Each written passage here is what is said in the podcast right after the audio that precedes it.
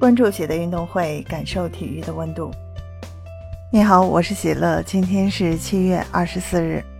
二零二二年田径世锦赛第七个比赛日诞生两金，分别属于牙买加队和美国队。尽管牙买加是三百人口的小国，但却是毫无疑问的体育强国。本届世锦赛，他们已经拿到了两金三银一铜的好成绩，超越中国队，来到奖牌榜第三。美国队优势明显，拿到七金六银九铜，排名第一。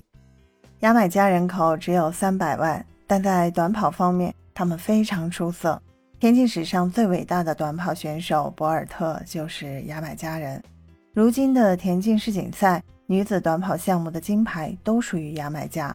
女子一百米比赛，牙买加就包揽了金银铜牌，分别属于弗雷泽、杰克逊、伊莱恩、汤普森。如今的女子两百米比赛，牙买加名将谢瑞卡·杰克逊跑出二十一秒四五，打破了二十一秒六三的原世锦赛纪录，夺得金牌。同时，这一成绩在历史上排名第二，仅次于乔伊娜二十一秒三四的世界纪录。弗雷泽以二十一秒八一获得银牌，英国名将卫冕冠军阿什·史密斯获得铜牌。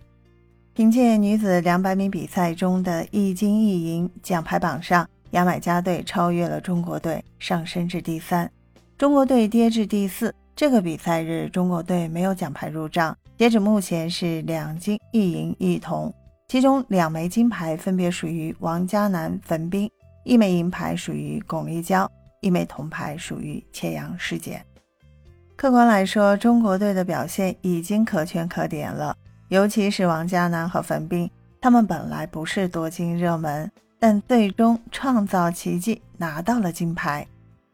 美国队在男子两百米项目上包揽金银铜牌，他们现有七金六银九铜，排名第一，榜首位置不可撼动。至于日本队，还是一金一银，他们有多个比赛日没有奖牌入账，排名第二的是埃塞俄比亚，长跑强国。已经拿到了三金四银一铜。客观来说，美国队拿到本届田径世锦赛奖牌榜第一，已经没有什么悬念了。分享体坛热点，感受体育魅力。今天的内容你有什么想说的？欢迎在评论区给我留言。